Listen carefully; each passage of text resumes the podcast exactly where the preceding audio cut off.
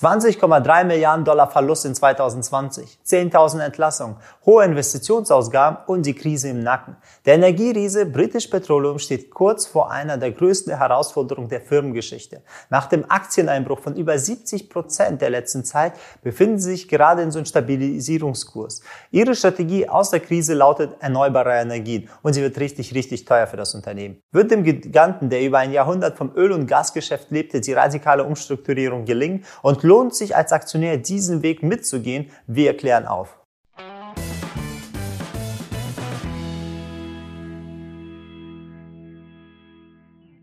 Diejenigen, die British Petroleum noch nicht kennen, es wurde 1909 gegründet und zählt mit einer Marktkapitalisierung von fast 89 Milliarden US-Dollar zu der weltweit führenden Ölgruppe. Ihr Hauptgeschäft liegt in der Raffinerie von Öl sowie in der Versorgung von Energien. So betreiben sie elf Raffinerien und haben ein Netz von 18.000 Tankstellen. Gemessen am Umsatz befinden sie sich in den Top 10 der größten Unternehmen weltweit.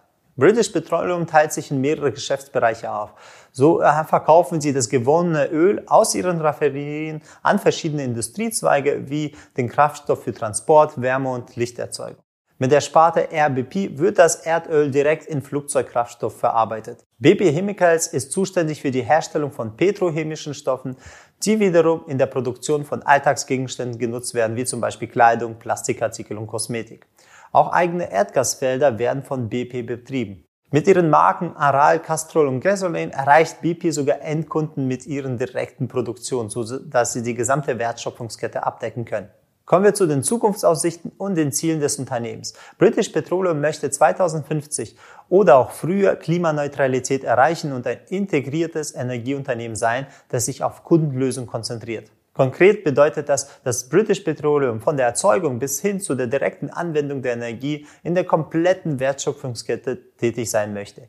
Dabei soll die Energie aus erneuerbaren Quellen gewonnen werden, wie zum Beispiel Windkraft und Solarenergie, und die Investitionen in diese Aktivitäten sollen jährlich mit 5 Milliarden US-Dollar betragen. In der Raffinerie in den deutschen Lingen nahe der Nordsee soll sogar grüner Wasserstoff hergestellt und das erste Projekt Wasserstoff eingeleitet werden. Auch sollen die Emissionen aus Öl- und Gasförderung drastisch reduziert werden, indem die Förderung dieser Rohstoffe halbiert wird. Weiterhin sollen Energiepartnerschaften mit Großstädten geschlossen werden und ein eigenes Netz aus E-Tankstellen errichtet. Dazu geht BP mit ihrer Tochter Aral ein Joint Venture mit VW ein und es sollen bis 2030 70.000 ultraschnelle Ladestationen in Europa gebaut werden.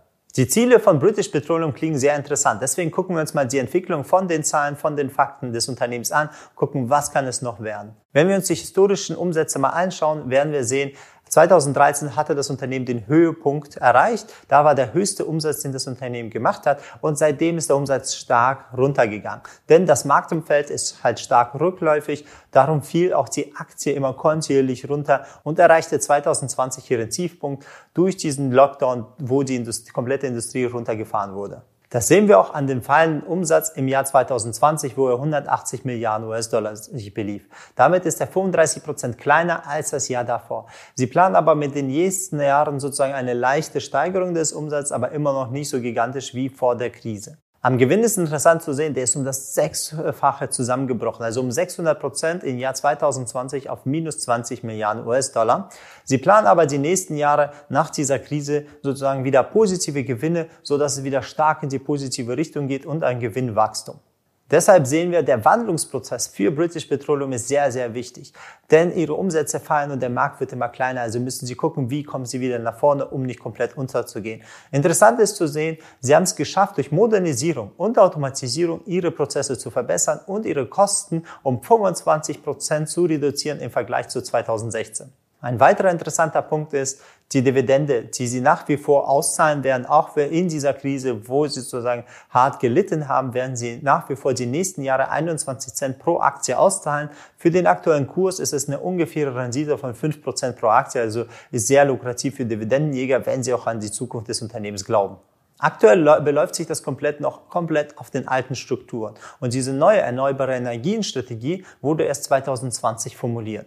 Durch die Stabilisierung des Ölpreises nach der Krise und der Weltwirtschaft spricht dafür, dass das Unternehmen weiterhin stabile Umsätze generieren wird und auch Gewinne, so dass wir keinen großen Kurseinbruch mehr hinnehmen müssen. Auf der anderen Seite wird British Petroleum durch seine Investitionen nicht direkt durchstarten können, sondern in die erneuerbaren Energien werden erst über eine gewisse Zeit, über mehrere Jahre sozusagen, erst auf den Umsatz einwirken. Das muss man sich auch mit einbeziehen. Aus diesem Grund handelt es sich nicht um einen starken Wachstumswert oder Zukunftswert, sondern es ist halt ein Value-Wert, es hat Bestand und es kann in der Zukunft sich sozusagen äh, umdrehen, es kann in der Zukunft sich transformieren und parallel aber immer noch Dividende auszahlen. Deshalb müssen wir erstmal gucken, welche Strategien funktionieren hier am besten, wie sieht das Ganze aus, wo geht der Trend hin. Wenn wir uns die Aktie von British Petroleum mal anschauen, sehen wir, das Unternehmen wird ja mit knapp 89 Milliarden US-Dollar an der Börse bewertet und das KV, wenn man den Umsatz dahin vergleicht, liegt bei knapp 0,42, also stark unter 1. Da sehen wir auch viele Value-Werte da drin. Da kann halt noch das Potenzial, der kann sich noch verdoppeln, ohne zu teuer zu werden. Der TAM, also der Total Addressable Market für erneuerbare Energien, beläuft sich auf 1,5 Billionen US-Dollar bis 2025. Also ist noch viel Platz auch für die neue Sparte, um dort zu wachsen. Wenn wir den Langfristtrend mal anschauen, dann sehen wir ganz klar, der fällt ja immer tiefer. Der ist sozusagen komplett langfristig abwärts. Der letzte kleine Aufwärtstrend zeigt einen kleinen Lichtblick nach vorne, auch wegen der Strategieänderung, denn die Anleger sehen einen guten Wert der Dividendezeit und wenn er günstig zu haben ist und später noch Wachstum hat, dann wird das Unternehmen ja steigern.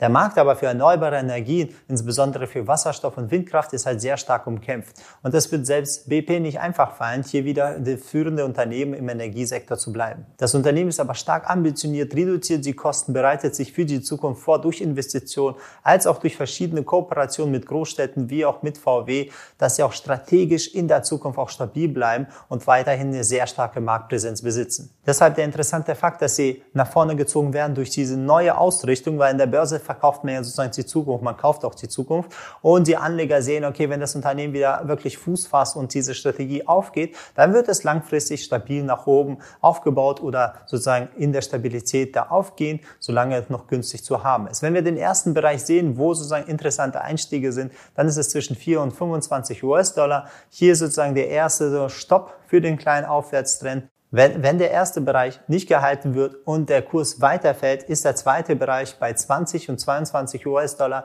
wo sich eine große Kaufwelle sozusagen befindet. Da wird sich der Kurs auch nochmal stabilisieren, bevor er sozusagen nach oben bzw. nach unten geht. Da muss man halt schauen, gibt es interessante Einstiege und sicher einsteigen bzw. vielleicht auch Derivate benutzen, um dann einfach etwas interessantere Einstiege zu bekommen. Wenn wir so an den Einstieg erreichen, sehen wir auch die erste Zielwelle ist sozusagen vor der Krise bei einem Niveau von 35 bis 37 US-Dollar, dann wäre das KV auch ungefähr in einem moderaten Level zu der Konkurrenz. Das heißt, das ist ganz äh, natürlich, wenn er in diesem Niveau sich befinden würde, würde jetzt nichts Großartiges bewegt werden. Trotzdem würde der Kurs aber sich verdoppeln müssen. Deshalb ist im ersten Bereich und im zweiten Bereich sehr interessant, einfach direkte Einstiege auch zu suchen, aber nicht buy and hold, weil das Unternehmen ist ja noch von starken Aufwärtstrends runtergetrieben. Es kann ja auch immer noch etwas tiefer fallen. Dementsprechend achtet einfach auf die sicheren Einstiege, nicht auf einfache, sondern wartet auf die doppelte Bestätigung und einen aggressiveren Stopp, weil der, Wert hat nicht so viel Volatilität. Da kann man auch aggressiver vorgehen, denn wenn er in die Richtung geht, dann wird das immer aufgehen.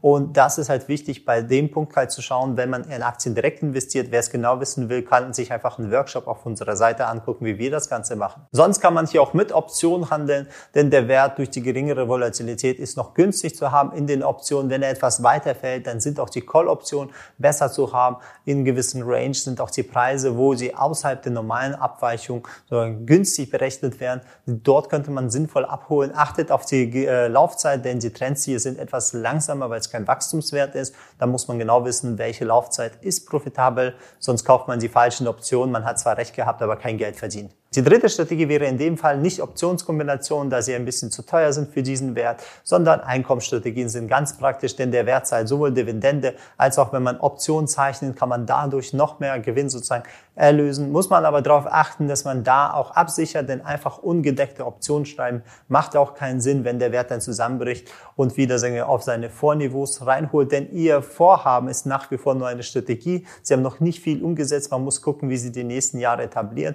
Deswegen muss man dann auch gucken, dass man zwar einen Value-Wert hat, aber da noch nicht ganz die Umsatzkurve geschafft hat. Das muss man halt beachten bei Einkommensstrategien. Ich wünsche euch alles Gute, einer von Finment.